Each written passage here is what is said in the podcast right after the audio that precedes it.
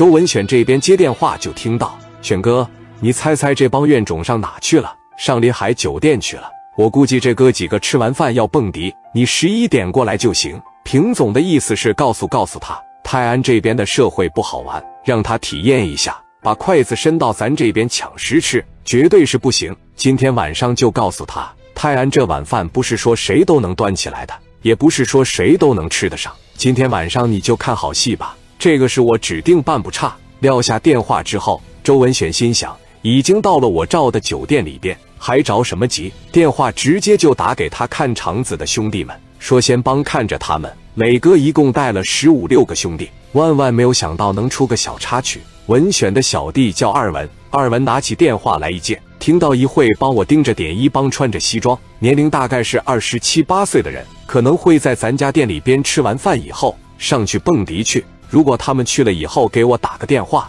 我这边马上过去。磊哥这边先是在二楼吃的饭，心情当天晚上真是好。王群力就说了，我马上联系广东那边的设计师、工程师，让他们马上坐飞机过来。咱们今天晚上吃完饭。我估计明天后天他们就全到了，到了以后在现场就给他规划，规划好了以后直接就找施工队进来，就取名红星大剧院吧。磊哥说：“我给小贤打个电话，来分享一下喜悦。这个项目是人家小贤给带来的。”贤哥接起电话：“小贤，给你说个事，我现在在泰安已经买下来一块地了，这是属于泰安最好的地方，也是在泰山脚下。这个地方是旅游区，人流量很大。”接下来估计最多十五个月以后，我就开始盈利了。旁边是个饭店，还有个剧场。我前面规划出几个车位免费停车。你这想法真好。那开业的时候说话，我过去捧你去。东北的演员你放心吧，什么时候要什么时候用。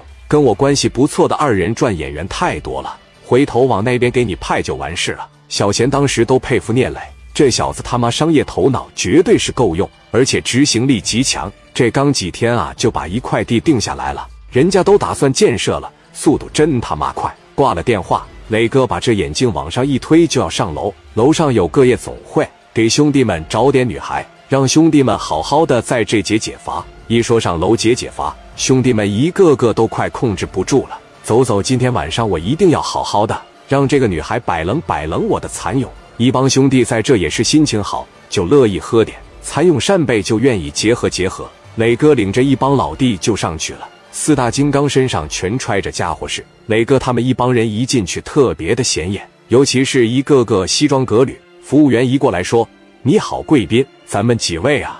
一共就这十多位吧，给咱们找个卡座。那女孩啥的有吗？哥，这是泰安最好的酒店，那能没有女孩吗？你要多少都有啊。”这一听，这不青岛口音吗？给聂磊他们招待好了以后，马上就开始向上汇报。二文从二楼往下边一瞅，聂磊他们一共十五六个。磊哥在这拿着酒单，戴着眼镜，正在这点酒呢。这不一帮小孩吗？这能有什么战斗力呀？周老大让我盯着他们干啥？实在是想不通。磊哥在这真是没少消费，最好的酒一样一瓶呢。磊哥说了，别的啤酒咱全不要，今天晚上就是拿着大绿棒子喝完事了。当天晚上点了两三万块钱的酒，酒一上来，一帮女孩也跟上来了。将近三十几个女孩往跟前一站，一个个长得漂亮。磊哥这帮子兄弟也是在青岛待惯了，基本上每个夜场的女孩都让这帮兄弟划拉个遍。这突然来到了泰安，也觉得顿感新鲜。